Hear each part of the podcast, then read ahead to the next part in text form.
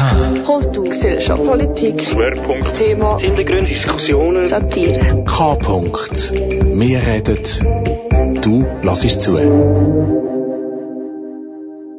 Herzlich willkommen bei Wermut fragt. Der neue Tag zu Gesellschaft und Politik für einen ist halt einfach umgekehrt. In der Hoffnung, dass ihr die im Radio und ich da am Studio am Mikrofon von meinen Gästen etwas könnt lernen etwas, was uns hilft, die Welt vielleicht ein bisschen besser zu verstehen.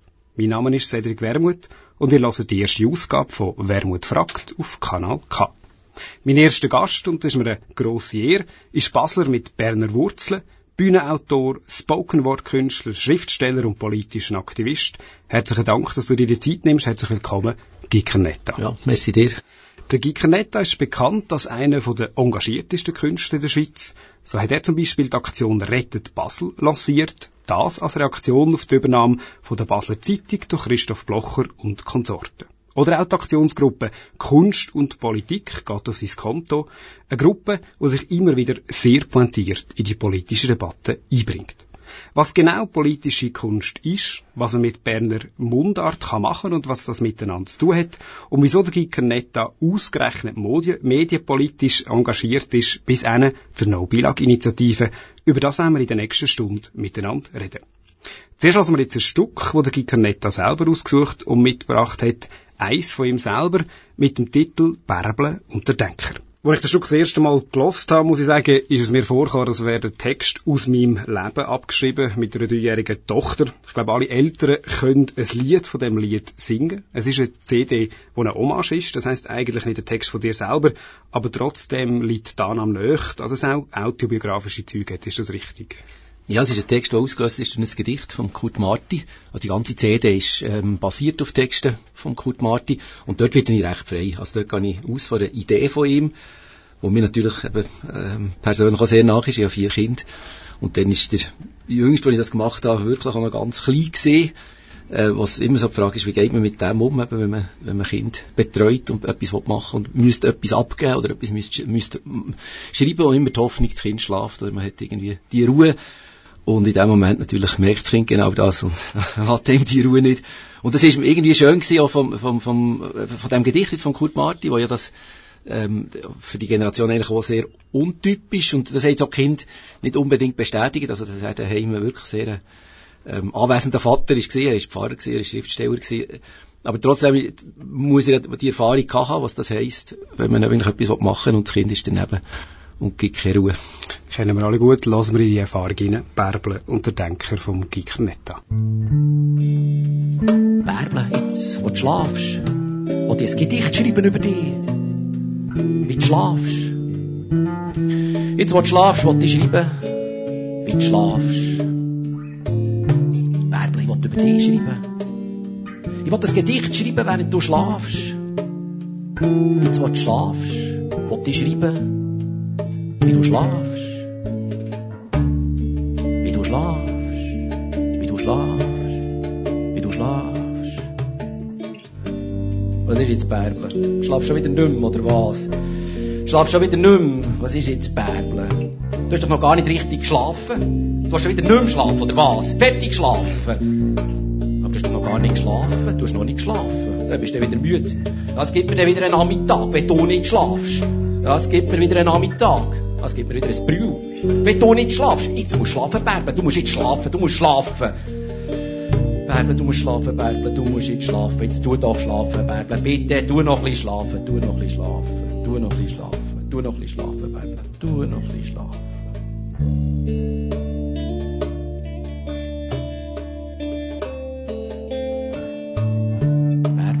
Wenn du noch ein schlafst, schreibe ich ein Gedicht über dich. Wie du schlafst, für später, wenn du noch bisschen schlafst, schreibe über dich. Wie du geschlafen hast als Kind. Bärble, bitte, tu noch bisschen schlafen. Mein Gedicht ist noch nicht fertig und ich will noch bisschen weiter schreiben. Wie du schlafst. Ich will noch bisschen schreiben. Bitte, Bärbel, lass mich noch bisschen weiter schreiben. Wie du schlafst, wie du schlafst, wie du schlafst, wie du schlafst, wie du schlafst,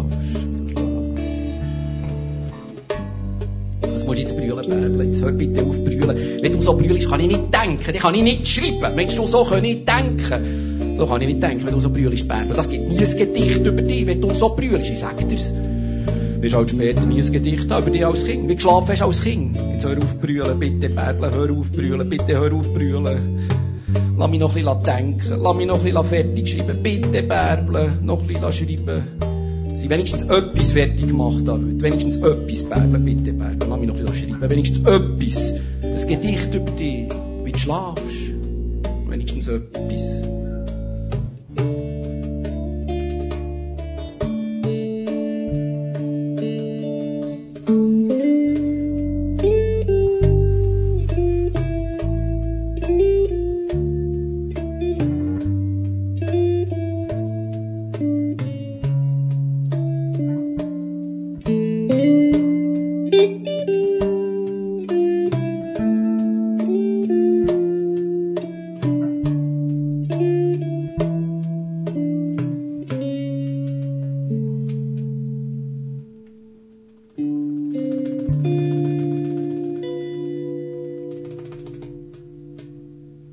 Ihr hört «Wermut fragt» auf Kanal K, heute in der ersten Ausgabe mit dem Guy Kernetta. Gehört haben wir gerade das Lied von einer Hommage-CD an Kurt Marti. Eine Hommage an einen Berner Pfarrer, wieso ausgerechnet der Kurt Marti? Kurt Marti hat für mich immer eine Rolle gespielt. Also Kurt Marti hat man in Bern kennt, als einen sehr aufrechten Geist, der natürlich eigentlich vom Alter her uns weit weg war. Aber es ist so in den 80er Jahren ist auch jemand gewesen, wo man sich einfach hätte können auf ihn beziehen Also jemand, wo, wo man gewusst hat, wenn irgendetwas zu Bern los ist, ähm, der schlägt sich auf, auf, auf unsere Seite. Ich auch, auch, bin ihm auch so begegnet, im, also in dem für die Zeitung geschrieben, wo man ihn noch können anfragen konnte. Im Zusammenhang mit dem Zaffereia hat man ihn können fragen und der Kurt Martin hat ihm einen Text gegeben zum Zaffereia, wo er klar Position bezogen hat. Das muss man ähm, ein bisschen erklären, Zaffereia für nicht -Band. Ja, das ist dann das, ähm, was eigentlich das, das Hüttendorf gewesen, ein Arenunger, wo polizeilich ist geräumt wurde, in einer völlig unsinnigen, völlig überbordenden Aktion. Und das hat dann grosse, ähm, grosse Demonstrationen ausgelöst, wo man gar nicht weiss, ob das heute noch so wäre, dass ein paar Leute, die ein bisschen anders leben ähm, so eine grosse Solidarität haben. Das ist natürlich dann Erfolg von der ganzen Jugendbewegung und kurz vorher, äh, das Bern war alles ein bisschen verzögert. Gewesen. Also, wie in der Schweiz immer. Ja, das ist wie mehrmals gekommen. Also es ist ja so ein bisschen, 80 ist etwas losgegangen, 81 ist etwas losgegangen, aber nachher eben 5, 86 mhm. nochmal. Und die Besetzung eigentlich von Litauen, die ist ja erst wirklich nachher einfach 86 gewesen. Und das ist ja bis heute, also finde ich auch, ist Litauen, ähm, eigentlich unvergleichlich. Also es gibt keinen anderen Ort in der Schweiz, wo, wo eine ähnliche Geschichte hat und wo, also irgendwie auch schafft, dass immer wieder Junge reinkommen. Also das ist bei, Italien wirklich beeindruckend, wie das von immer wieder neue Generationen genommen wird und trotzdem läuft Kultur auch weiter. Also an diesen Orten haben sie sich kulturell eigentlich ganz stark professionalisiert. Es ist äh, wahnsinnig viel aus dieser Italien rausgewachsen und andererseits aber eben immer wieder von, von Jungen genommen worden und wieder gebraucht worden. Also das finde ich beeindruckend. Das find, würde ich sagen, im Vergleich ist das vielen Orten nicht passiert, sondern es sind so Generationenprojekte geblieben. Haben wir schon eigentlich alle Themen drin, die in der nächsten Stunde darüber reden Kunst, Politik, Gesellschaftspolitik, die sich gerade miteinander vermischen. Mundart ist ein Stichwort, äh, Sprache sowieso, wenn man in einer Familiengeschichte zurückschaut. Das ist ganz spannend, wenn man das angeschaut hat, den familiären Hintergrund. Auch migrationspolitisch, wenn man kann, äh, zwei Generationen zurückschaut. Dein Großvater, ich werde dort kurz anfangen, ist in die Schweiz eingewandert, 1923, wenn ich das richtig recherchiert habe, und in einer ganz speziellen Situation, nämlich als Songpapier. Ich nehme an, das prägt die Familiengeschichte doch sehr stark. Also, als er eingewandert ist, war ja noch kein Sandpapier, mhm. da war ja noch Jugoslaw. Ähm, das war dann das erste jugoslawische Königreich. Gewesen. Er selber ist in dieser K&K-Monarchie aufgewachsen, hat dort auch Deutsch gelernt. Und warum er dann in die Schweiz ist gekommen, weiss man eigentlich nicht. Ich habe ein Heft gefunden, wo er es darüber schreibt, wo er sagt, die Mutter hat die Idee gegeben und ein Jahr lang gebraucht, bis er es können realisieren Und so ist er dann auf St. Gallen gefahren, hat St. Gallen studiert, ohne Geld. Also das ist schon der, der Text, den ich habe der bricht genau dort ab, wo er kein Geld mehr hat. Das ist sehr dramatisch, wenn man nicht wusste, dass nachher eben der weitergegangen ist und dass er dann wirklich sein Leben in der Schweiz verbracht hat. Ist dann auf Bern, hat in Bern weiter studiert und hat dort meine Großmutter lernen kennen. Und aus dem aus ist nachher eine Familie entstanden. Und er ist nachher, eigentlich, ja, während dem, während dem Zweiten Weltkrieg, so hat er müssen auf Serbien kämpfen, für sein serbisches König mhm. dann, hat das auch machen so wie er sozialisiert wurde, obwohl er da zwei Söhne hatte in der Schweiz. Und ist nicht aus der Schweiz rausgelassen worden, weil er Schulden hatte bei Schweizer Gläubiger. Eigentlich eine wunderbare Geschichte, wenn man das auf heute überträgt, wenn man, sich, wenn man jedem äh, Flüchtling aus Sandpapier einfach müsste sagen, mach hier Schulden, dann lasse ich dich nicht mehr gehen. das ist leider heute irgendwie umgekehrt als dann, aber dann haben sie nicht lange Schulden gehabt, hat, hat ihm das Leben gerettet und nachher ist er äh, staatenlos geworden, weil er sich zu dem Tito, ähm, also nicht zum Tito bekennt hat, ist, also hat man ihm Staatsbürgerschaft entzogen, ist bis zum Schluss staatenlos geblieben. Und das, eigentlich das Verrückte daran ist die Geschichte natürlich, dass meine Großmutter als Schweizerin Vorher ist ausbürgert worden, die ist auch, hat auch den jugoslawischen Pass bekommen, ist dann auch staatenlos geworden, ja. ist aber Journalistin gewesen, ist Bundeshausjournalistin gewesen, also hat das auf dem Bundeshaus, Bundeshaus geschrieben, als Staatenlose und hat nachher von einer Amnestie ähm, erfahren, 1952, glaube ich, 1953, wo sie dem Bundespräsidenten nachher auf dem Gang begegnet ist und gefragt hat, ob das für ihren Fall auch gilt. Und also wirklich physische Begegnung im Bundeshaus? Ja, ja, klar, eben als, als Journalistin, dann ist man eben noch, vielleicht ist das heute auch noch so, aber ja, dann ist man ist so. sehr nach, sehr nachgekommen.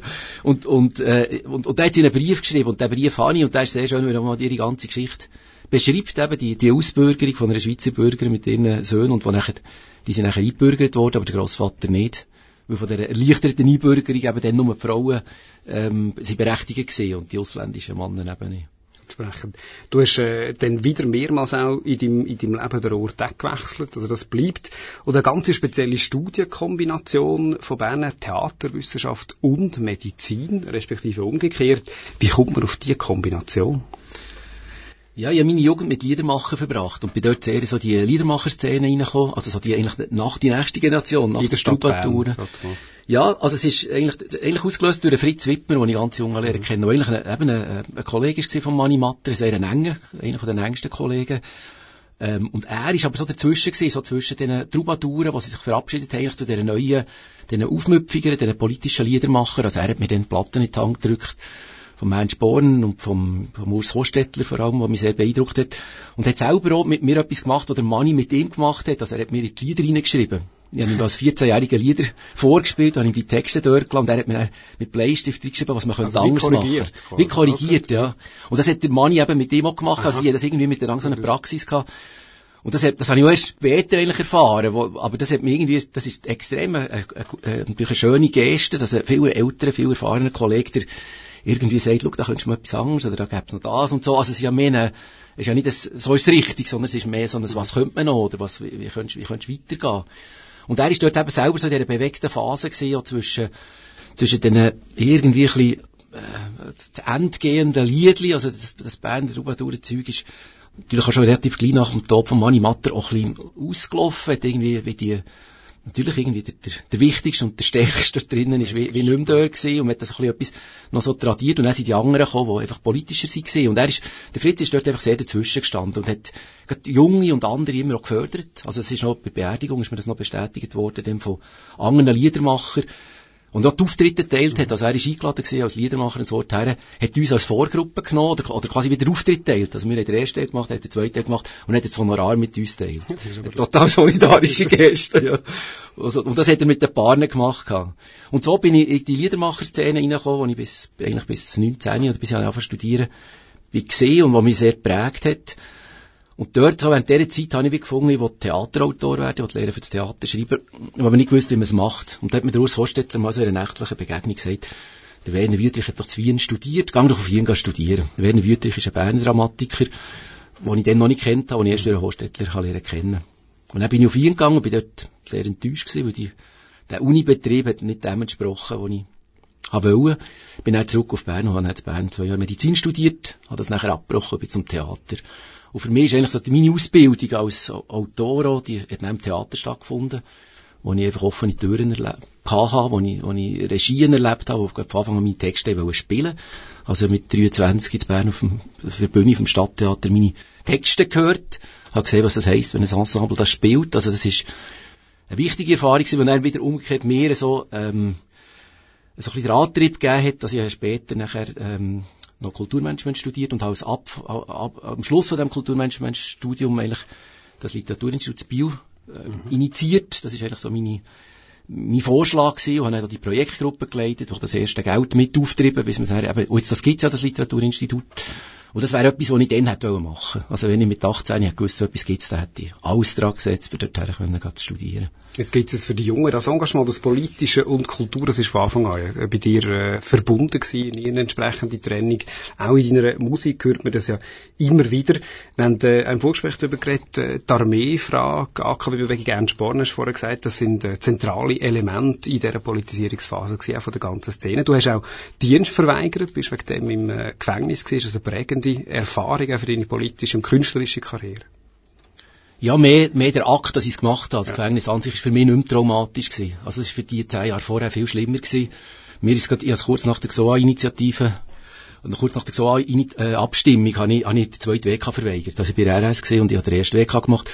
Und nachher der zweite, und das ist ein langer, langer Weg gewesen, ich habe mich immer nicht dafür gehabt, ich habe Angst vor dem Gefängnis, ich habe das Gefühl gehabt, so, dass, also ich habe das wie auch übersteigert heute, also, wenn ich glaub, gewusst hätte, was einem da erwartet, das, das ist ja alles viel, viel weniger. Ja, wäre nicht so schlimm. Aber es hat auch noch, die, eben die Generation vor mir ist schon plagt worden. Also die haben sie wirklich noch, noch drangsaliert, das zweite Mal verurteilt und so. Und das hat es bei mir schon nicht mehr gegeben. Mir ist schon im Prozess klar gewesen, ich hatte einen Pflichtverteidiger gehabt, der hat eigentlich Verständnis gehabt für meine Positionen. Also ich habe nur politisch argumentiert, ich habe nur gesagt, ich bin gegen die Armee. Oder, oder ich habe gesagt, ich, ich will nicht Dienst tun. So. Nein, das war noch anders gewesen. Ich habe den Aufruf vor GSOA unterschrieben für die Einführung von einem Zivildienst und hat gesagt, ich verweigere, für dass es in der Schweiz einen Zivildienst ja. gibt. Und das war ein bisschen ein Flop gewesen, der ganze Aufruf, er ist am Tag vom Golfkrieg publiziert worden, also das hat kein Mensch zur Kenntnis genommen. Aber ich bin so ins Gefängnis gegangen und habe nur so, so verweigert gehabt, einfach gesagt, wie für die Einführung von einem Zivildienst und wenn es den würde geben, würde ich den machen.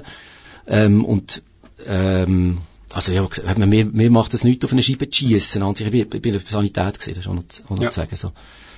Aber ich, für mich ist eigentlich das Schlimmste gewesen, die Uniform und die, die, die, die Demütigung. Also das, der Ausgang hat mir das Schlimmste gedacht. In dieser Uniform müssen rausgehen und vor allem von Leuten angesprochen zu werden, also für etwas zu stehen, etwas zu, mit etwas identifiziert zu werden, wo ich eigentlich abgrundtief dagegen bin. Also, wo ich, ja. ja, ist klar. Und auch von, auch von den ganzen Strukturen, eben die ganze, der ganze, ähm, ja, die, die Misshandlungen, die man erlebt hat, von Leuten, die sich irgendwie festbunden auf der Barre den Bach abspülen und man denkt, Spinnen, warum machen die das? Mhm. Oder, oder Leute, die sie ähm, fest, also solche, die, ja, wo sie, wo, wo nicht können, die nicht mehr mögen, die sie einfach weiterrennen. Und man denkt, warum machen die das? Warum quälen die die Leute so? Also es ist ja so eine, und man hat auch das Gefühl gehabt, das, das hat sich ja geändert zu heute, also man dann auch das Gefühl, das ist eine Art der Staat, wo einem will, also es ist das Bild vom Staat, der Staat, wo gewisse Art von Bürger will, wo eigentlich eine, wie unter, und, und das, das merke ich natürlich eben heute, das hat sich sehr geändert, also das Verhältnis zu dem Staat, oder was ist der Staat, hat sich oder das, dass sich der Staat insgesamt natürlich anders, heute anders darstellt. Aber für mich ist das sehr stark verbunden mit der Armee. Dann. Das ist eine, eine Erfahrung, die man überall sieht. Die gleiche Linke aus dem Staat, der den Gurkensalat machen, damals mit Recht, oder der repressive Staat verteidigt heute sehr stark die Rechtsstaatlichkeit und Neutralität gegen politische Rechte, die sie entsprechend äh, angreift. Aber man muss natürlich auch sagen, von den 80er Jahren hat sich die Städte wirklich sehr verändert. Ja, Also jetzt gerade so, die 80er-Bewegung ist, hat ja in dem Sinn nicht das ist wirklich müssen lachen kürzlich, wo, wo in NZZ so ein Bericht war, quasi die 80er haben jetzt übernommen. Das ist ja, das ist ja sehr lustig, weil das ist ja rein biologisch ist das so, dass die 80er übernommen haben. Das, sind fast, ja. das sind jetzt die 55-Jährigen oder 60-Jährigen. Das ist ja klar, dass die jetzt in den Positionen sind. Aber die 80er-Bewegung ist ja nicht wirklich, äh, eine durchpolitisierte Bewegung gewesen, sondern es ist sehr eine starke eine aktivistische ähm, Bewegung gewesen, sehr eine kulturpolitische Bewegung. Und ihre Folgen sind ja wirklich eigentlich die kulturpolitische, also die Städte mehr in, einer, in einem Verständnis von, von, von Stadtkultur verändert, also was, eben, was macht Städte aus, was ist, was ist eigentlich, wo, was für Freiräume braucht was für das ist eigentlich der Erfolg von den 80er. Und eine ganze, denke ich, auch ein Witz oder Kreativität, die nachher so in vielen Orten, eben in der Musik oder in der Werbung oder in, in, oder ja, in viele Bereiche auch reingeflossen ist. Das ist eigentlich seit 80er gewesen. Es ist nicht eine, es ist ja nicht eine, Bewegung gewesen, wo man wirklich können politisch fixieren. Das ist auch das, was der 68er hat arbeiten gemacht, hat, was sie Mühe hatte mit dieser 80er-Bewegung. Über genau das wenn wir im zweiten Teil noch ein bisschen mehr reden. Was heisst das, Kunst und Politik zusammenzubringen? Was ist davon noch übrig? Wir hören zum Abschluss von dem ersten Teil ein Lied, wo eigentlich von dem Übervater ist, von der Mundartkunst, die du vorher erwähnt hast, von Mani Matter, wo er aber selber nie gespielt hat. Du hast es mitgebracht in einer Version vom Greis, der Kolumbus. Wieso das Lied? Ja, aus zwei Gründen, weil mir der, der Greis wichtig ist und weil mir der Mani Matter wichtig ist. Äh, mit dem Greis bin ich tritt immer wieder auf. Wir haben einmal ein Album gemacht. Und mir gefällt es, wie der Greis überhaupt mit Sachen umgeht. Also, wenn er einerseits so Tradition immer im Kopf hat und immer wieder, also, das ist, ist eigentlich jemand, der sehr verbindend ist. Also, in vielen Bereichen, also im Rap. im Rap ist er sehr verbindend zwischen den Generationen. Er ist irgendwie eine, jemand, der, eben, so die Brücken kann schlagen, die Böcke kann schlagen und wo in diesem Lied, ich finde, das ist eine sehr schöne Umsetzung von dem Mani Matter Lied, das ich nicht das gelungenste finde vom Mani Matter. Aber es ist ein Stück, das später ist gespielt worden, erst nachher von der, also vom, vom Fritz Wittmer und, weiß nicht, noch vom Stirnimann zusammen oder so, die haben so eine, eine spätere Platte noch gemacht, wo dann die hinterlassenen Lieder sind rausgekommen. Mir gefällt die Umsetzung vom Kreis auch sehr gut. Lassen wir rein in das Stück, wo in der Version vom Kreis besser ist als das Original.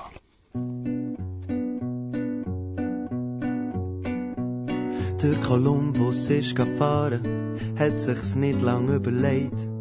Hat schon vor 400 Jahren nicht drauf gelost, was die Leute haben gesagt. Wir haben Ziel, wir haben Geschichten, gehen so weit wie's geht. Und wenn man dort ist, fragt man sich dann, was erwartet einem daheim. Und ich steige in die Wagen, solange mich nicht alles hinterfragen. Sobald ich Zweifel land hier im Graben, versteh mich nicht falsch. Ha, die Wahrheit nicht fressen, geblasen, ob alles das, was ich mache, jemals einen anderen kann treffen oder vergessen wird. Ich kann nicht anders, wo kein Mensch längt mir nie. Einfach ist es nie, wenn die ganze Welt brauchst, um zufrieden zu sein.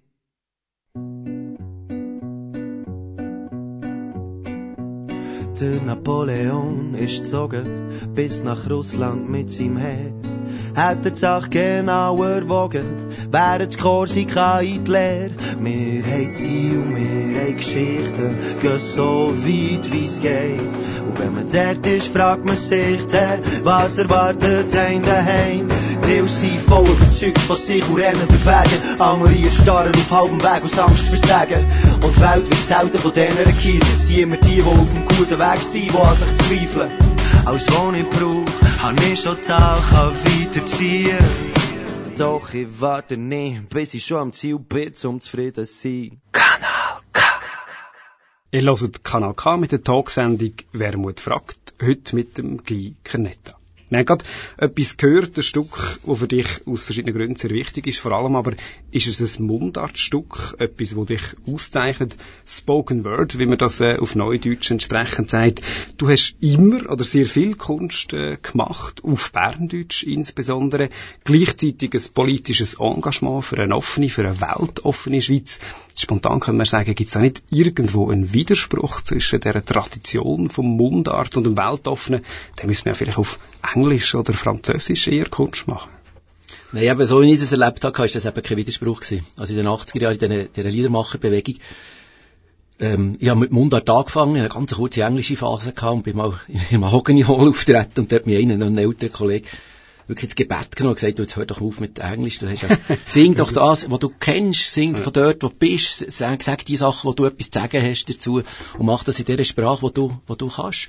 Und das hat mir, ist mir sehr eingefahren dann, das ist 15 gewesen oder so, da dachte ich, ja, recht hat er. Ich trete auf an Orten, da habe ich 30 Leute, das sind alle Leute von da, also es ist, es, es, hat, es gibt gar keinen Grund, dass, ich da, dass man da auf Englisch singt, wo man eigentlich nachher merkt, das ist keine Sprache, wo ich virtuos bin, das ist keine Sprache, wo ich etwas zu sagen habe. Und, da, und es gibt auch ganz viele Themen, die halt durch, also das ist nachher nicht die weitere Praxis, also ich habe nachher angefangen, ähm, als ich aufgehört habe, Lieder zu machen, bin ich, bin ich auf Gedicht gekommen. Also nachher so, und die sind eigentlich rausgewachsen aus diesen Übergangstexten. Wenn man Lieder hat, muss man immer wie Ansagen mhm. machen. Und das ist immer ein bisschen unbeholfen. Also habe ich dort einfach Geschichten machen oder so. Und aus dem muss es eine Art wie, wie Gedicht entstanden. Und nachher, als ich ins Theater bin, ist eigentlich auch wie naheliegend. Also ich habe zuerst Kindertheater gemacht. Das ist eigentlich wie das erste gewesen, auch, auch für Kinder. Und das, das ist naheliegend, dass man eigentlich ihre Sprache Sachen verhandelt, wo, wo, eben, wo man merkt, das ist, da, da gibt es so eine emotionale Nähe. Und wenn man das dann weitermacht, das ist das, was ich jetzt eben seither eigentlich mache, seit mehr als 30 Jahren, ist ja, dass, dass durch die Sprache allein bereits gewisse Sachen reinkommen, wo man sonst wie nicht, gar nicht berührt oder gar nicht daherkommt. Sei, sei es eben Begriffe oder sei es Metapher oder sei es Vorstellungen. Also das Buch zum Beispiel jetzt von Pedro Lenz, der Goli bin ich, der ist absolut aus der Sprache aus entstanden, weil der Pedro der, der, der, der dort redet, kennt hat, das lange aus der Beiz und aus dieser Sprache aus, aus dieser Begegnung raus, entsteht dann eben eine ganze Geschichte, die er Deutsch nicht hätte können Das wäre unglaublich, das hätte man nachher können übersetzen Also sobald das genau ist, kann man das dann übersetzen und dann kann man sie alle Sprachen übersetzen. Aber die Genauigkeit von Erinnerung und vom Typ und vom Sprachtyp, das, das entsteht durch Sprache. Also ein anderes Vorbild da drin ist der Elias Ganetti, der das beschrieben hat mit den, mit den akustischen Masken. Garnett ist absolut virtuos gewesen, aus einem vielsprachigen Raum, wo nachher Stücke gemacht mit 40 Leuten, und er nur charakterisiert hat durch, durch eine leichte, durch leichte Wortänderung. Also der Ganetti hat gesagt, jeder Mensch redet im Alltag etwa 500 Worte und aus diesen 500 Worten kann man eigentlich eine Maske, also es gibt eine Art, jeder Mensch hat eine Art eine akustische Maske eben, die sich dort drin zeigt. Also aus dieser Erfahrung, eben dieser multikulturellen, vielsprachigen Welt, wo er ist rausgekommen, wo er das wie, wie beschrieben hat. Und diese Vorstellung, die ist mir extrem nach, also dass eigentlich Sprache eben eine, eine Maske ist, wo man sich drin zeigt. Und das ist für das Theater auch sehr brauchbar, wo man wie merkt, also zum Beispiel Wiederholungen. Ich habe ein Stück gemacht, wo wo ich rein nur auf, auf, aufgrund von Interviews gemacht habe, vom, wo der Freddy Lerche, ein Journalist, geführt hat, und er hat Geschichte geschrieben, und ich aus der, den Aufnahmen, die er vom Mann und von der Frau, habe ich ein Stück gemacht, und dort, er zum Beispiel immer wieder gesagt, effektiv. Das ist effektiv so. Und er hat das Wort effektiv so oft manchmal gebraucht in diesem Gespräch, in dieser, in Aufnahme, dass man denkt, das ist künstlich, das ist absolut, das ist, kann ich gar nicht so manchmal brauchen. Aber jemand effektiv, also, was effektiv ja bedeutet, das ist so viel, so vielsprechend. Und es gibt ganz viele so Wörter. Es gibt auch, ähm, eben profitieren. Das wird im, im Mundart so viel gebraucht. Da kann man profitieren oder etwas profitiert davon. Aber was das heisst, wenn man das so, also wenn man das deutlich macht im Theater, wenn Leute immer vom Profitieren reden und ich habe eine Beziehung gehabt, ich habe viel profitiert von dieser mhm. Beziehung. Das ist unglaublich eigentlich, was das aussagt. Und das sind Sachen, das sind Feinheiten, die man wirklich nur in der Sprache machen kann, die man sehr genau kennt und das kann man daraus gestalten. in dem Moment, wo man es dann hat, also wo man wie so genau ist, dann kann man es dann leicht übertragen. Also, also sind von mir auch Stücke übersetzt worden. Und die werden auch, ein Stück wird relativ viel zu Deutschland gespielt, ist auch zu Holland gespielt worden. Das kann man nachher wieder daraus machen. Da stellt sich die Frage, dort ist das Wort Migro vorkommen. Wie, man das übersetzt. übersetzt man das ins Deutsche oder übersetzt man es ins Holländische? Ja. Aber das ist ja nachher wie eben die Übersetzungsfrage, die immer drinnen ist. Das ist interessant, äh, die drei Künstler, die wir jetzt darüber, darüber geredet haben, verschiedene, aber sicher der Greis, der Peter Lenz, du, alles sehr engagierte, sehr pointierte, ich würde sagen, sehr äh, politisch links engagierte Künstler, zumindest im progressiven Bereich. Gleichzeitig ist äh, die Linke in der Schweiz hat immer sehr Mühe gehabt, eigentlich mit der, zumindest in den letzten Jahren, mit der Nähe zur, zur Tradition. Du sagst relativ klar, das hast du nie verstanden. Das ist, das ist eher eine Stärke. Sogar ja, aber die Frage ist natürlich, was Tradition ist. Jetzt, also eben unser Bezug ist jetzt ganz stark natürlich eben der Kurt Marti, die Mutter Mundart, ja. Ernst Eckimann, der Mani Matter äh, und nachher eben die Nächsten, eben ein Urs Hostetler oder äh, wie sie alle heißen, oder, mhm. also wo, wo nachher dort so wie weitergemacht haben. Und der Kurt Marti ist für mich wirklich der absolute Inbegriff von dem, also wo mit der Kurt Marti hat gesagt, er eigentlich die Tradition, ihn hat die Mundart-Tradition nicht interessiert. Oder, oder Mani Matter, ich habe ein schönes Zitat gefunden im Nachlass, das nicht veröffentlicht ist, das ich jetzt braucht habe für ein Nachwort von Kurt Marti, wo der Mani Matter sagt, mir Heimatschutz, ja, das hat mich alles überhaupt nicht interessiert. Ich bin vom französischen Chanson gekommen, habe übersetzt und habe mit der Sprache gearbeitet, die heute ist. Und der Kurt Marti hat auch gesagt, man soll die Sprache nehmen, wie man sie kennt. Also das mhm. ist eigentlich das interessant, wie sie heute geredet wird. Das ist interessant. Und das würde natürlich heute auch wieder, wenn man das dann weiterzieht, für die Mundartliteratur bedeuten, dass sie vielsprachig werden. Also heute haben wir, haben wir, haben wir Kinder, wo, oder, oder Jugendliche, die fünf, sechs Sprachen können. Und das kommt alles nicht vor, das kommt in der Schule nicht vor, das kommt als Bildungsgut nicht vor. Aber wenn jetzt Mundartliteratur wirklich weitermachen dann müssen wir eben nicht, müssen wir nicht äh, was weiß ich, der Martin Frank oder der Pedro oder, oder noch vorher kopieren, sondern wir müssen eigentlich hören, wie, wie reden heute Junge auf der Sprache und auf der Straße. Und das nicht einfach als kabarettistischer Witz, sondern wirklich ganz, ganz ernsthaft daraus eine Kunst machen. Und das gibt ganz, ich glaube, das gibt ganz neue Sachen, oder eben um, um Vielsprache, was plötzlich kippt. Also, wo jemand ich mache das manchmal mit Schulklassen, sie so Dialoge machen, wo sie sagen, sie müssen mindestens in zwei Sprachen schreiben und das muss ich, kein Satz da fertig, also immer, ein Satz muss immer aus zwei Sprachen bestehen. Und es gibt, wenn man es als Dialog macht, hat man sofort zum Beispiel zwischen Italienisch und und Deutsch. Oder einfach, es ist häufig bei, bei Kindern, die mehrere Sprachen haben. Und die, die, keine, die nicht mehrere Sprachen haben, die können es mit dem Deutschen zum Beispiel machen, oder können es mit Englisch machen, oder was sie als Fremdsprache kennen. Aber am, am nächsten ist es natürlich beim Italienischen und beim Deutschen. Klar. Wenn man so zwei Figuren hört reden, hat man das Gefühl, das ist absolut realistisch. So reden Leute im Tram. Und man hört auch, dass die Leute sehr verbunden sind. Also das macht man nur mit jemandem, wo man weiss, du kannst auch Italienisch, ich kann Italienisch, wir beide. Ja, so. Und es gibt eine extreme Intimität, aber es gibt auch eine, es gibt auch eine Beweglichkeit und es zeigt eigentlich die Welt, die Welthaltigkeit, die in dieser in der ganz kleinsten, komprimierten Form drinnen ist. Etwas vom Spannendsten, glaube ich, wenn man die heutige politische Landschaft anschaut, wie divers multikulturell auch die Realität in der ja. Schweiz längstens Orden ist urban und gleichzeitig auf der anderen Seite eine Rückkehr von einer, von einer autoritären Rechten, von einer traditionalistischen Rechten in dem Sinn. Schauen wir nach Österreich, gerade äh, jetzt in neuer Regierung mit der FPÖ, aber auch in der Schweiz. Wer hätte sich denken lassen vor ein paar Jahren, dass wir im Ernst in ein paar Monaten über Initiativen abstimmen, wo würde heißen, wir künden die Europäische Menschenrechtskonvention Konvention. Wenn man hilferufend schaut, was ist passiert in den letzten Jahren mit dem Land, hast du eine Ja, man könnte natürlich auch, also es kommt ein bisschen darauf an, wie man es anschaut, man könnte sich wie ähm, optimistisch anschauen und sagen, das ist jetzt einfach das letzte Aufbäumen von denen. Die probieren jetzt einfach mit aller Macht nochmal etwas zurückzuholen, was, so einfach was definitiv vorbei ist, weil die- Welt, also wir sind ein Einwanderungsland, wir sind viel kulturell, die Realität ist so, also es ist auch, es zeigt sich an vielen, vielen Orten, das ist jetzt nicht einmal, das ist auch immer komisch, dass, dass uns, uns quasi vorgeworfen wird, ihr seid für Migration. Ich weiß nicht, ob ich für Migration, die Frage stelle ich mir gar nicht. Ich glaube, es ist einfach, eine, es ist eine Konstante in der Geschichte, es ist eine, eben, wenn ich meine Familien anschaue, und das bin nicht ich, sondern es sind 50 Prozent von allen Schweizer in, haben so eine, so eine Realität. Also, es, es, ist, es gibt eine, eine Lehrerin, die mir mal erzählt hat, sie macht auch in der Klasse ein Spiel, wo sie, wo sie sagt, alle Kinder stehen auf. Und alle, die, die nicht in der Schweiz geboren sind, dürfen absitzen. Und dann kommen alle, die die Eltern in der Schweiz geboren sind, dürfen absitzen. Und dann sagen sie, alle, die Grosseltern in der Schweiz geboren sind, oder jemand von den Grosseltern nicht, dürfen absitzen. Und dann steht eigentlich niemand mehr. Und dann schauen sie von wo aus, was, wie sie dort sich fixieren auf der Weltkarte, wo von ihnen Fäden, die hergehen. Und das ist, umspannt die ganze Welt. Also das ist eigentlich, das ist unsere Realität. Das ist dort drinnen leben wir. Und man müsste eigentlich gar nicht, also man muss nicht darüber diskutieren, was kann man gegen Migration machen, sondern man muss eigentlich damit, nur darüber reden, wie geht man mit dem produktiv um, also was bedeutet das? Und was für, was für Schätze kommen da eigentlich her, was heisst das, wenn Kinder vier, fünf Sprachen können, was, was würde das heissen und wenn man das würde stärken, wenn man von vornherein würde dort hersetzen, dass man sagt, dass sie, dass die, die bringen alle etwas, das ist alles, das ist alles Geschenk, also man bringt alles, da kann man alles voneinander lernen, das ist alles etwas, wo, wo, das ist ein Potenzial von der Gesellschaft. Und nicht, und nicht immer dort hergeht, das ist ungenügend, du kannst nicht genug Deutsch, du kannst nicht genug, äh, du kannst da, ja, so eigentlich nicht die, die Ausschlussmechanismen suchen.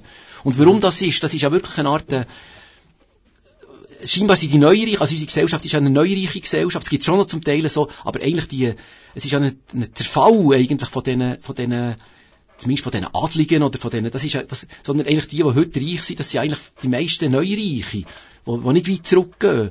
Und die probieren scheinbar einfach wieder sich selber zu einer neuen Adelsschicht zu bauen. Also die probieren irgendwie das zu halten, weil sie auch merken, es ist auch schwierig, in dieser ganzen Beweglichkeit, wo, wo so wenig Werte wirklich noch gelten, probieren die irgendwie politisch sich da festzumauern. Und Das, das, heisst, das würde heißen, dass äh, Migrationspolitik auch missbraucht wird politisch, würde ich sagen, Ja, zum Aufrechterhalten von, einem, Das von ökonomischen Interessen. Das wird, also es ist eine interessante, ja, da, ähm, jetzt können wir noch einen kleinen, kleinen Sprung machen. Es ist ein, ähm, ich habe einen Text geschrieben zu einem, eigentlich zu einem, zu einem zweiten Text. Also vom Gottfried Kauer gibt es den Text «Das Fehler in der Sieben Aufrechten». Genau. Und dort hat der Urs Wittmer einen, sehr schönen Text geschrieben in den 80er Jahren, wo er eigentlich, wo er sehr stark auf die Gesch- Geschichte reagiert. Und ich bin gefragt worden, äh, äh, einen dritten, einen dritten Text zu schreiben. Und ich habe dort eigentlich nur aufgrund von, von, von Kolumnen von Markus Somm, was um den Liberalismusbegriff gegangen ist, habe ich probiert, wie so ein bisschen den, den Irrwitz eigentlich, die, die Widersprüche in dieser Vorstellung vom Liberalismus gegeneinander zu stellen. Das ist jetzt hier eine fiktive Figur, der heisst jetzt nicht Somm, sondern es ist, es ist mehr so wie Gedanken übernommen. Aber das, ist- das ist verrückt, wenn es eigentlich in einem Satz auf einen Punkt bringt. Ich kann es vielleicht schnell mal vorlesen. Gern. Herbst, Herbst ist eben der, der, der Chefredakteur, den ich, den ich erfunden habe. Herbst gebrauchte Wendungen wie aus liberaler Sicht gibt es nichts dagegen einzuwenden oder aus liberaler Sicht ist es nicht Sache des Staates. Ihm war der Liberalismus ein Glaubenssatz, mit dem sich zweifelsfrei klären ließ, wann staatliches Handeln unangebracht und wann es notwendig sei. Die Immigration müsse bei aller Liberalität irgendwie reguliert werden, schrieb Herbst. Gegen die Senkung von Medikamentenpreisen wehrte er sich mit dem Hinweis, dass Medikamentenmonopole auch aus orthodox-liberaler Sicht erträglich seien. Und das Nationale habe nach wie vor seine Bedeutung, weil nur es jene Solidarität zu stiften vermöge, die nötig sei, um liberale Reformen erträglich zu machen. Also es ist eigentlich auf ein- in einem Satz zusammengefasst, also es braucht den Nationalismus für sogenannte liberale Reformen erträglich zu machen. Also das, was die Leute sich eigentlich würden wehren, das, das, gegen, das ersetzt man nachher durch so einen, so einen Nationalismus. Also Das ist eine Bewegung, wo wir, wo wir weltweit sehen, ganz faszinierend, dass im Rückkehr von dem, von dem Nationalismus ja die gesellschaftliche Ungleichheit ganz massiv auch zunimmt. Also auf dem Rücken von dieser Bewegung Privatisierungen, Liberalisierungen von öffentlichen Dienstleistungen durchgemacht werden. Trump ist vielleicht äh, das grösste Phänomen. Macht dir das Angst, die Ungleichheit, die zunimmt, die Rechte, die auf dieser Welle äh, ihren Erfolg feiern? Ja. Politisch, oder gibt es keinen Grund vor dem Angst zu haben? ja, ich bin da hin und her gerissen. Es gibt Momente, wo man, also jetzt wie in Österreich, also, wo man einfach wirklich sehr, sehr verklüpft und immer denkt, wie kann man, und, und andererseits denke ich immer, es, es, es kann wie nicht sein, also es kann nicht, also, man, man, ähm, ja, die Frage ist, wie lang, wie lang können, wie lang können die, eben quasi gegen das Establishment, wie lange können die tun, als kämen sie von unten und sie gleichzeitig die Reichsten und die Herrschendsten? Also wie lang, wie lang geht das, bis man das, bis eigentlich da so eine Kluft entsteht, also, wo ja da offensichtlich ist. Also die, die übernehmen ja so einen Impetus eben vom sich wehren, vom, ähm, vom, von unten her eigentlich, was sie ja gar nicht, rundum nicht verkörpern. Und das ist ein bisschen die Frage, einfach, wie man das, ähm, ja, wie, wie man dort raus rauskommt. Also eben, man, man kommt mittlerweile in die Situation quasi, dass, dass ich jetzt, konkret oder so, plötzlich muss staatliche Strukturen verteidigen, wo andere ja viel mehr profitieren davon als ich. Also wo viel mehr, ähm, äh, eben, sei jetzt das, was weiß ich, bei, Jetzt, jetzt geht's, ja, kommen wir vielleicht nachher noch zu dem Beispiel noch, noch Beilage. Ich bin jetzt nicht, ich lebe nicht vom Radio oder ich lebe nicht vom Fernsehen sowieso nicht. Das ist für mich ein, ein kleiner Teil, aber es ist wie etwas, wo, wo ich an sich einfach als, als, als Idee, als, als grundsätzliche Konstruktion richtig finde. Also, und, und dann plötzlich kommt eine Verteidigungshaltung, was natürlich, es ist viel cooler, wie in den 80er Jahren dagegen zu sein. Es ist viel cooler, es, ist auch, es entspricht auch viel mehr eben so das Aufbegehrende. Das ist eine, ist eine gute Haltung. Aber ich glaube, das müsste man wie viel mehr, es gibt ja ganz viele Gründe und ganz viel, ja, wo man sich eigentlich kann aufbegehren und sollte aufbegehren. Also man müsste eigentlich wie die, das muss man wie, wie wieder, wieder pachten. Man muss eigentlich wie, wie nicht, nicht, also, dass man wie etwas verantwortet, eben, wie, wie, dass ich muss herstehen und sagen, ich finde, ich muss nicht sagen, ich finde die Migration, ich finde, ich finde die Völkerwanderung nicht richtig. Das ist nicht, das ist nicht mein, gar nicht, das ist gar nicht mein Thema. Aber ich finde es nicht richtig, wie, wie Leute hier behandelt werden. Oder ich finde es nicht richtig, ich finde es grundsätzlich richtig, dass Leute eigentlich das Recht haben, überall zu wohnen, wo sie wollen. Das finde ich so eine grundsätzliche, es gibt keinen Grund, warum man mehr muss schützen davor, dass andere auch daher kommen. Eben, mein Grossvater ist auch hergekommen. Es sind ganz viele Leute hergekommen. Nur weil das jetzt zwei Generationen her ist, habe ich nicht das Recht, einfach zu sagen, jetzt soll Datengrenzen, dass ich nicht mehr unbehelligt da kann sein. Das ist, das ist nicht richtig. Zur Frage, wie man sich wehrt, und du hast dich ja auch gewehrt, rettet Basel als Stichwort, kommen wir gerade im dritten Teil. Vorher lassen wir nochmal ein Stück, das du mitgebracht hast. Es passt perfekt in das Thema. Es ist ein Auftritt, wo du auf Mundart im Kosovo gehabt hast. Im Land der Cousins hat jeder einen Cousin, der helfen kann. Im Land der Cousins hat jeder einen Cousin, der einen kennt, der helfen kann. Im Land der Cousins hat jeder einen Cousin, der einen kennt, der einen Cousin hat, der helfen kann. Im Land der Cousins hat jeder einen Cousin, der einen Cousin hat, der helfen kann. Im Land der Cousins hat jeder einen Cousin, der einen Cousin hat, der mauern Im Land der Cousins hat jeder einen Cousin, der einen Cousin hat, der Dach decken kann. Im Land der Cousins hat jeder einen Cousin, der einen Cousin hat, der Elektriker ist oder Sanitär. Im Land der Cousins hat jeder einen Cousin, der seinem Cousin hilft bauen vom Haus. Im Land der Cousins hat jeder einen Cousin, der für einen schafft, der mit Auto handelt. Im Land der Cousins hat jeder einen Cousin, der für einen schafft, der mit Möbel handelt. Im Land der Cousins hat jeder einen Cousin, der eine Wohnung hat zum Vermieten. Im Land der Cousins hat jeder einen Cousin mit einem Hotel. Im Land der Cousins hat jeder eine Cousine, die ein Sickkind kennt. Im Land der Cousins hat jeder eine Cousine, die eine Cousine hat, die ein Sickkind kennt.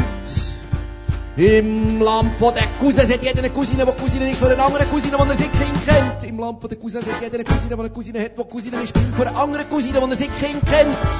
Im Land der Cousins hat jeder eine Cousine, die einen Bruder hat, der in Ostschweiz lebt. Im Land der Cousins hat jeder einen Cousin, der drei ältere Schwestern hat, die in der Nähe von Lausanne wohnen.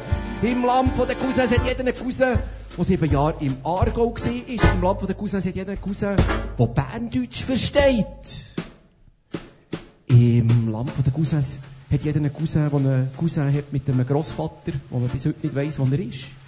Im Land der Cousins hat jeder einen Cousin mit einem Grossvater, wo man bis heute nicht weiss, wo er ist.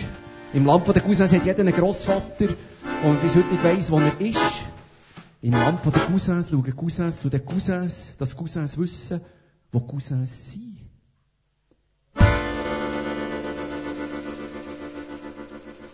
Ein Lied, das du auf Schweizer Mundart im Kosovo so performt hast, ist aus einem Projekt herausgekommen, ganz ein spannendes Projekt von einem Austausch mit kosovarischen Künstlerinnen und Künstlern. Ja, das ist entstanden so aus einem Preis, wo, wo bei uns überall eine Gruppe wo, ich, eben, wo der Pedro Lenz dazugehört, oder der Beat Stärchi dazugehört, oder wo der Arno Kamenisch dazugehört hat, der Gera Meister, so eine ganze Reihe von, von Leuten, auch mehrsprachig, also der Antoine Jacques ist auch dabei, oder der Laurence Boissier, ähm, Also eigentlich aus dem, eben aus der Beschäftigung mit, mit, mit der gesprochenen Sprache ist man wie weitergegangen. Man hat gesagt, eben, es kann sich nicht auf Berndeutsch begrenzen, sondern es geht auf, es geht um alle Sprachen, alle gesprochenen Sprachen. Und dann ist das Französische dazugekommen. Und jetzt ist die Frage, wie, eben, wie erweitert man das? Wie, wie erweitert man es hier und wie erweitert man es am anderen Ort? Und so sind wir auf den Kosovo gekommen und haben den Preis gebraucht, für so eine Tour zu machen oder Kontaktnahme mit, mit Künstlerinnen und Künstlern im Kosovo. Und wir sind mehrmals hergegangen, wir haben eine Wohnung gemietet in Pristina, also sind wir alle irgendwie auf Pristina gegangen, haben Leute lernen kennen, mit Musikerinnen und Musiker lernen kennen, mit einer, mit einer Gruppe dort gearbeitet, mit dem und Desiree, eigentlich international bekannter Dramatiker aus dem Kosovo, wo die einzige freie Gruppe hat dort, wo auch noch ein Verlag ist, also die machen wahnsinnig viel neben ihren Stücken und Aufführungen und ob, ob sehr politisch sind. Und die haben uns Leute vorgeschlagen, viele Lyrikerinnen, ähm, Journalisten, die irgendwo im Bereich eben mit Sprache arbeiten, Performer. Und, und so haben wir so verschiedene Kombinationen gebaut und haben nachher Auftritte im ganzen Land. Also wir sieben, sieben Auftritte gehabt. Das war jetzt ein Auftritt von, von Peja. Ähm, wo eben auch Albanisch und Serbisch ist performt worden. Und dort ist nachher die, die, was man in der Schweiz kann, man kann vielsprachig auftreten. Im Kosovo ähm, gibt es Orte, wo man nicht darf Serbisch ja, dabei hat. Das ist sofort mehr als ein Bekenntnis, sondern es ist eigentlich eine Provokation. Und das hat man sehr genau müssen überlegen, also wo, wo darf man mit Serbisch und wo darf man nicht. Und eben, ist das an uns jetzt zu sagen, ihr müsst jetzt Serbisch auf der Bühne hören, kann man, ist man schon an dem Punkt, oder das muss eben wahrscheinlich von anderen geleistet mhm. werden, das können nicht mehr als Schweizer da leisten. Interessant im Kosovo ist auch, dass äh, jeder Sechste in der Schweiz war. Also das ist, man kann dort hergehen, Berndeutsch performen und es hat Leute, es hat Leute, die es verstehen. man kann Französisch performen und Leute, die es verstehen. Also es ist, so, es ist recht nach eben. Das ist ja ein wunderschönes Bild für die Verbindung von, Volks, äh, von Volkssprachtradition quasi und moderner Offenheit von der Schweiz. Also Kosovo ist wirklich, finde ich, ein extrem gutes Beispiel. Und, und im Kosovo merke ich mal, politisch ist der so verfahren, es ist so eine schwierige Situation. Einerseits die, Be also im Moment sieht es ja so aus, als würden sie mit Albanien zusammengehen, was eine Katastrophe wäre, was das Land wirklich wird, ja, zerstören. Aber es ist wie die einzige, sie sind von allen Seiten so bedrängt. Sie sind von den Amerikanern bedrängt, sie sind von Putin bedrängt, sie sind von den Türken bedrängt. Also es ist, es ist ein, eigentlich ganz ein schwieriger Ort. Und die Hoffnung, das sagen eigentlich viele Leute dort, ist, ist wirklich Deutschland und die Schweiz, wo einfach ihre also ihre wirtschaftliche Hoffnung sein, weil das meiste Geld kommt von dort, von, von Leuten eben, die, die hier leben und es schicken oder hergehen im Sommer. Im Sommer fahren kommen ja auch in die Schatzis und die bringen jetzt Geld mit und von dem lebt man ein Jahr lang. Also es ist so eine, und, und eigentlich, was, was wir immer noch überlegen, ist eine Initiative zu machen und zu sagen, Kosovo soll zum zum 27. Kanton von Schweiz werden. werden genau. Und das wäre eigentlich, ein, das wäre rein vom Ganzen, das ist ein ganzes junges, das ist das jüngste Land von Europa, wir sind auch eines von den ältesten, wir sind komplett am überaltern. Es wäre eigentlich der, die absolute Kombination, es gibt ganz viele Sachen, die dafür würden sprechen. In der Fußballnationalmannschaft also, ist es fast so. haben übrigens gerade, das ist lustig, in der letzten Session äh, die parlamentarische Gruppe Schweiz-Kosovo gegründet, äh, zusammen mit dem Felix Myrius, genau der gleichen Analyse, dass äh, Verbindung einfach äh, extrem nöch ist. Ich hätte Verbindung an international Nationalität von der Schweiz, die ja leider politisch immer mehr in Frage gestellt wird. Das ist eine gute Überleitung auch zu seinem sehr konkreten politischen Engagement. Für was man dich da in der Region fast am meisten kennt, würde ich sagen, aus der neuesten Zeit, das ist die Aktion Rettet Basel. Damals bei der äh, Übernahme oder am Anfang noch vermutet, eine Übernahme von rechts in der Basler Zeitung. Warum ist das ein Auslöser gewesen, dass ausgerechnet der Guy Carnetta sich eingesetzt hat gegen die Blocher Sombats? Ich bin aber nicht so schnell. Bei mir muss sich wie Sachen müssen ein bisschen gären oder es muss wie über Gespräche entstehen. Und es ist so eine, ja, einerseits, ich habe immer, äh, ich habe viele Zeitungen gelesen. Für mich sind Zeitungen eine sehr grosse Rolle eigentlich gespielt. Ich habe mehr Zeitungen fast gelesen als Bücher. Und das ist ein bisschen, also ja, man merkt dann nachher, wie sich das verändert und wieso, was da passiert. Und in dem Moment, wo der, der Markus Somm dort ist eingesetzt, ist ja wie putschartig eingesetzt mhm. worden. Dort ist einfach, habe ich mit vielen Leuten geredet. Wir haben am nächsten Tag ein Treffen gehabt, wo sich eigentlich aus politischen und kulturellen Leuten, und hat dort überlegt, wie man auf das reagiert. Und ähm, dort ist eben der Plan entstanden, so eine Webseite zu machen, wo man sich einerseits dagegen wehrt und andererseits ein neues Projekt ankündigt, ohne schon genau zu wissen, was es für ein Projekt kann sein. Und mit dem Plan bin ich lang, bin ich ein paar Wochen im, im Kopf rumgelaufen, ich wusste, wie man es macht. Ich wusste, dass der Matthias Knauer Software und die ganze ähm, Sache schon eigentlich entwickelt gehabt, dann im Zusammenhang mit Rettet den Tagi. Also er hat einfach gesagt, du, wir können starten, ich kann das sofort aufschalten, das Modul, und dann können wir starten. Und, äh, aber ich habe immer wieder das Gefühl, das ist noch nicht der richtige Moment. Und nachher ist aber die, die, eben der NZZ am Sonntag-Artikel gekommen, was heisst, der Blocher steht ja. dahinter.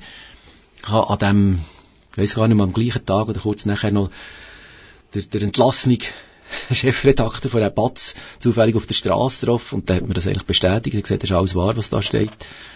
Und so, die, also die, einfach, einfach die Gespräche, auch die Gespräche an der Buchmesse, an dem Tag, wo ich mit vielen Leuten geführt habe, hat dann wie geführt, so, so, zum Moment geführt, wo ich das Gefühl hatte, jetzt müssen wir starten. Und das haben wir dann gemacht und es hat uns eigentlich fast ein bisschen überrollt. Also, dass plötzlich 20.000 Leute da unterschreiben.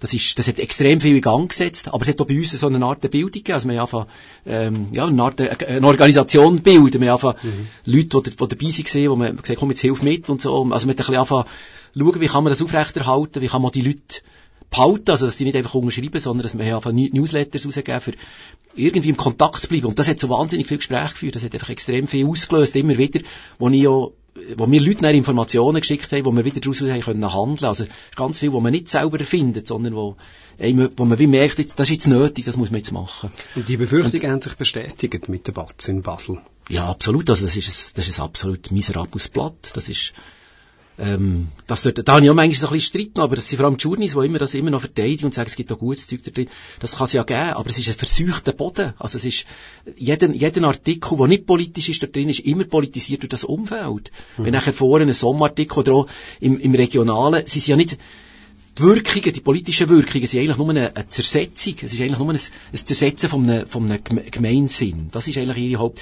Sie schaffen es ja nicht, die SVP ihnen zu befördern. Das ist nicht... Politisch kann man nicht sagen, dass jetzt Basel gegen rechts gerutscht ist.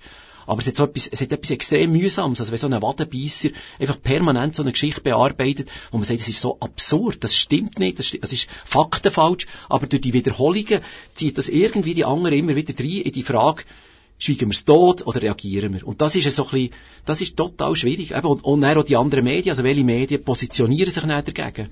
Und da war bei mir ein bisschen die Enttäuschung von der Tageswoche, wo immer gesagt, wir wollen kein Antibatz sein. Wo ich denke, aber das ist genau nötig. Also man kann doch mhm. einfach mal sagen, wir sind ein Antibatz. Das heisst nicht, dass man sich von denen lässt, diktieren sondern es heisst einfach zuerst mal, das ist unsere Position. Das nicht, das ist für uns kein Journalismus. Und dann schauen wir, wie wir gegen das, wie wir mit dem umgehen, wie wir damit umgehen, dass es am Ort einen Player gibt, der nicht eigentlich nicht Journalismus macht, sondern Hetz, politische Hetz. Und das ist, das ist das, was in der Schweiz einfach jetzt immer mehr passiert. Also Batz ist halbiert von der Auflagezahl her. Das ist absolut, also die ganze Behauptung immer, dass sie ein ökonomisches Projekt das ist ja völliger Schwachsinn. Der Christoph Blocher hat dort 200 Millionen reingesteckt. Das wird, wenn man das jetzt irgendwie ökonomisch wird zurückrechnen, wie viele Jahre, wie viel, sie die behaupten, sie machen 6 Millionen Gewinn mit ihrem abgeschrumpften Modell. Jetzt kann man ja mal ausrechnen, wie manches Jahrzehnte müsste äh, ähm, rentieren, wenn der Christoph Blocher die 200 Millionen zurückbekommen, dann kann man sich vorstellen, wie ökonomisch das ist. Also es ist reine, es ist wirklich einfach rein politisches Geld, mehr ist es nicht. Und das ist, das Problem aber, dass, eben, dass sie wirklich ein, ein Unternehmen haben, dass sie ein, Unter ein Medienunternehmen haben, dass sie mit dem im Verlegerverband sitzen, dass der Sohn im Verleger, ähm, im, im Präsidium drinnen ist, dass sie immer mehr ernst genommen werden als Medienplayer, dass sie mit dem Supino können verhandeln, dass sie mit der NZZ können verhandeln, dass sie eben die, die, nachher die Regionalzeitungen können kaufen, die Gratisblätter, Zehndermedien. Und das wird weitergehen. Ja. Und im Moment sind die, sind die, also etwa wie das Bieler Tagblatt oder wie St. Gauer Nachrichten, das sind Zeitungen, die nicht mehr wissen, wie sie sollen unabhängig bestehen. Also die brauchen eigentlich einen, einen Mantelteil von einem Ort. Die Media wird das auch nicht mehr können liefern, liefern in der nächsten Zeit mit ihren Zentren. Es kann wenn, können das noch die Media liefern, die aber auch einen Mantel bereits haben, von St. Gallen bis Basel, über Luzern und über den Aargau. Also die Frage ist, ob man sich dort als Bieler Tagblatt wirklich noch anschliessen will, wenn es schon zu Bern das Gleiche ist und wenn es eben bis auf St. Gallen das Gleiche ist. Nein, Bern nicht. Entschuldigung, Bern ist ja Tamedia. Richtig, Bern ist ja. immer noch beide sogar. Bern ist im Moment noch Tamedia, ja, genau.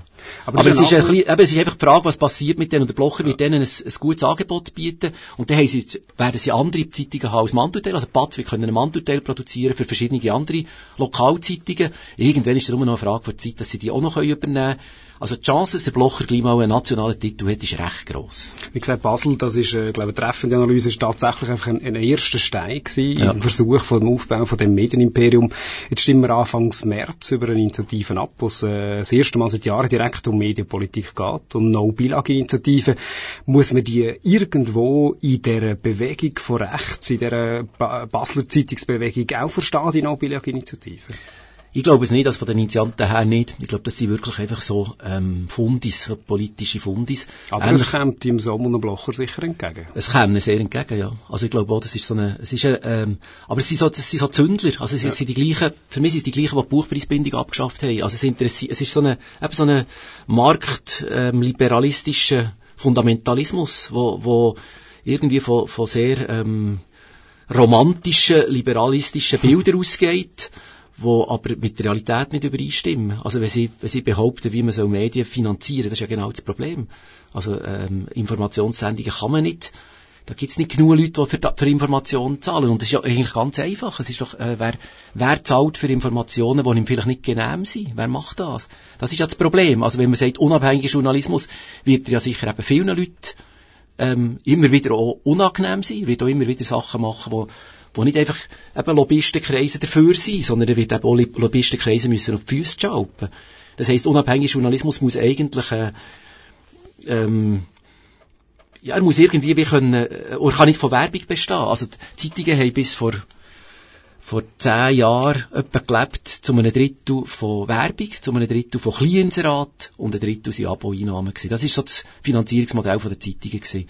Und ähm, die Kleinserat sind alle verschwunden und die Werbung ist massiv am Abgehen, am, am Verschwinden. Ihr seid ja nicht abgewandert ja. zu der grossen Und gleichzeitig nehmen die, Abonnier die Abonnierenden ja. weg, weg, weg. Also und, und diese Lücke muss irgendwie, irgendwie muss man diese Lücke wenn man das als, eben als Demokratie will. Und ich, ich bin überzeugt, dass es, dass Demokratie Kanäle braucht. Also sie braucht auch, und es braucht nicht, es braucht einerseits, natürlich, es braucht Inhalt. Also die, und, und es kann sein, dass gewisse Inhalte, wobei Inhalte ja immer nur noch entstehen wenn man Geld hat. Aber das andere ist auch, auch das Zusammenkommen. Es muss irgendwo wie etwas geben, mhm. wo noch etwas verhandelt wird. Also, dass wir, es kann nicht sein, dass wir alle in unseren Nischen immer das lesen, was uns bestätigt, sondern es muss irgendwo noch zusammenkommen, es muss irgendwo noch einen Ort, Orte geben, wo wir das miteinander verhandeln. Sonst, ist, sonst finden die Parallelwelten noch immer mehr statt und es, es gibt dann Abstimmungen, wo die einen haben die Informationen und die anderen haben die Informationen, es kommt nie mehr, tritt nie mehr aufeinander, nur noch an Urnen nachher, wo man merkt, es ist eine extreme Polar Polarisierung und gar nie mehr eine, eine Debatte.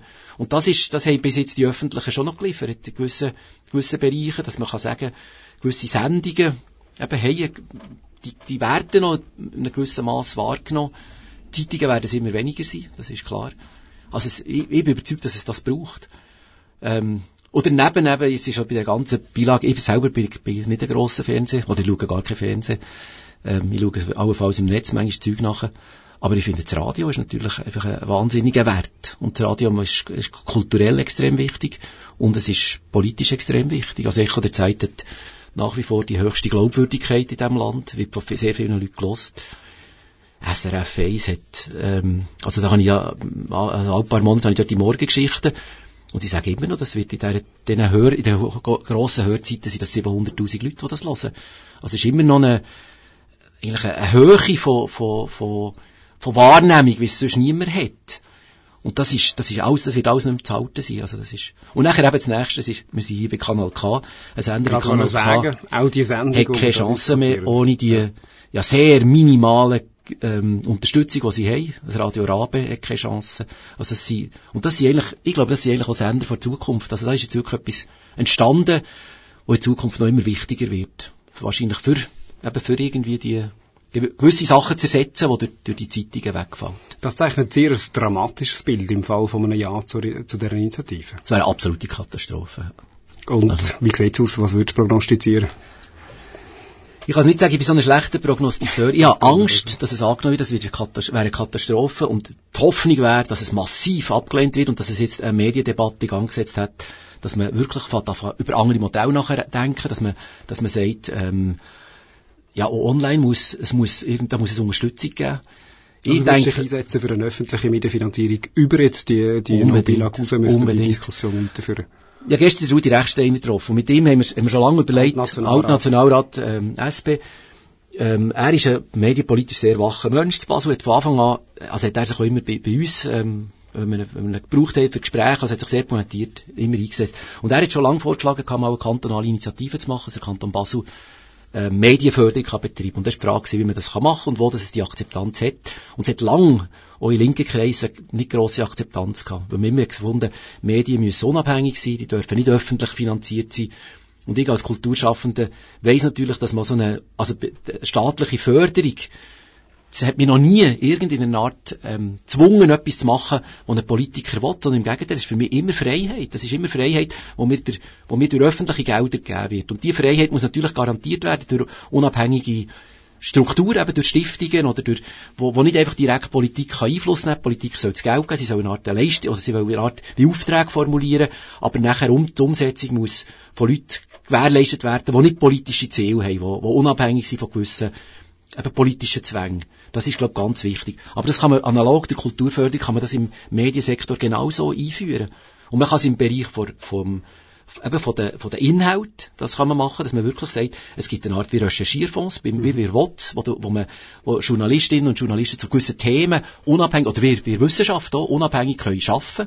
Und andererseits können sie, können sie auf der Ebene von der, von der, ähm, von der Infrastruktur. Also eben die Idee vom Hansi Voigt mit der Plattform, wo verschiedene Online-Medien zusammenkommen und wo man wie eine Art, wie Orte wieder schafft, wo man heranschaut, wo man, wo viel heranschaut und wo Zeug nebeneinander steht, wo man Journal B neben Infosperber, neben WOTS, neben und, und er, er sagt ja immer, es könnten wie verschiedene Plattformen sein, es muss nicht einmal nur eine sein. Hansi Voigt, der ehemalige Chefredakteur von WhatsApp.ch. Ja, ähm, er ist eine sehr pointierte, ähm, äh, pointierte Stimme im Moment in der ganzen Mediendebatte, weil er, glaube ich, der, einer von den wenigen ist, wo, wo im in ganzen Online-Bereich einfach viel Erfahrung hat und, und auch sagt, einfach, was ist realistisch und was ist nicht realistisch. Und das ist eigentlich bei den meisten, also es gibt bei den Medienunternehmen, die kommen einfach von einer ganz anderen Geschichte her. Also die, die probieren etwas zu übertragen, wo in ein ganz anderes Medium geht. Und das, das ist das, was der Hansi Voigt ja auch sehr bezweifelt, dass das geht. Er sagt, das muss wie, das muss wie neu entstehen. Also er sagt einfach, Kutsche, ähm, haben nicht das Auto können erfinden. Das ist wie nicht gegangen. Aus der Kutsche hat man kein Auto können entwickeln. Und er sagt, Medienunternehmen, heute Zeitungsunternehmen, kommen genau dort, die können, die werden die neuen Formen nicht können bespielen. Und da müssen wie neue Sachen entstehen, aber da müssen auch neue Strukturen, man muss dort wirklich an neue Strukturen umdenken. Und das, das zieht aber eben auch ganz viel nach sich. Also wirklich auch interessant. Das sind eigentlich extrem interessante Bereiche, wo man dort reinkommt. Das heißt, die medienpolitische Debatte, die wird eigentlich mit No-Bilag erst anfangen. Wir sind leider schon am Ende von der ersten Ausgabe von Wermut fragt. Für einen ist die umgekehrte Tagsendung zur Politik und Gesellschaft auf Kanal K. Ich bedanke mich ganz herzlich bei meinem ersten Gast und heutigen Gast, dem Giker Netta. Wir haben zusammen über die Welt, die Schweiz, die Medien und No Bilag Initiative diskutiert. Unbedingt dran denken, am 4. März auch für Kanal K Nein stimmen. Ihr könnt jederzeit die Sendung hören, entweder auf Kanal K oder dann selbstverständlich auf der Webseite kanalk.ch. Aber ganz zum Schluss gehört das letzte Wort selbstverständlich dir, Guy, für das letzte Stück, das man noch ansagen kann. Es ist ein Stück von einer Aargauer Künstlerin, der Nora Huber aus Rupperswil, die vor wenigen Jahren auch den Förderpreis gewonnen hat vom Aargauer Kuratorium. Was hören wir? Ja, es ist äh, eben ein, äh, ein, ein Lied von dieser äh, CD mit ihrer Gruppe Neujakin eine Gruppe, die ich ähm, vor ein paar Monaten lernen kenne. Das sind eigentlich Leute, die zu Bern abgeschlossen haben, Jazzschule. Und mir gefällt das sehr, was sie machen. Und wir haben auch mal, also Corinne und äh, ein Musiker von dieser Gruppe noch, haben, haben einen dritten Auftritt gehabt, wo wir das ausprobiert haben, was, eben, was ist passiert mit Gesang und Sprache, wenn man das verbindet. Das ist so ein Versuch, den ich schon viel gemacht habe und wo ich immer noch ein bisschen am, am Suchen bin wie das kann gehen, dass man, dass man eben Sprache nicht einfach mit Musik unterlegt, sondern dass es, dass es in einen Dialog hineinkommt. Und das ist, wenn zwei, wenn zwei Müller und der eine Maus singt und der andere redet, da kann man irgendwie wie noch ein bisschen weiterkommen. Da habe ich das Gefühl, da sind noch ein bisschen andere Strukturen drin, auch für mich nachher zum Reden. Und da sind wir, sind wir noch ein bisschen dran. Aber jetzt gehört man nur ein Stück von ihr.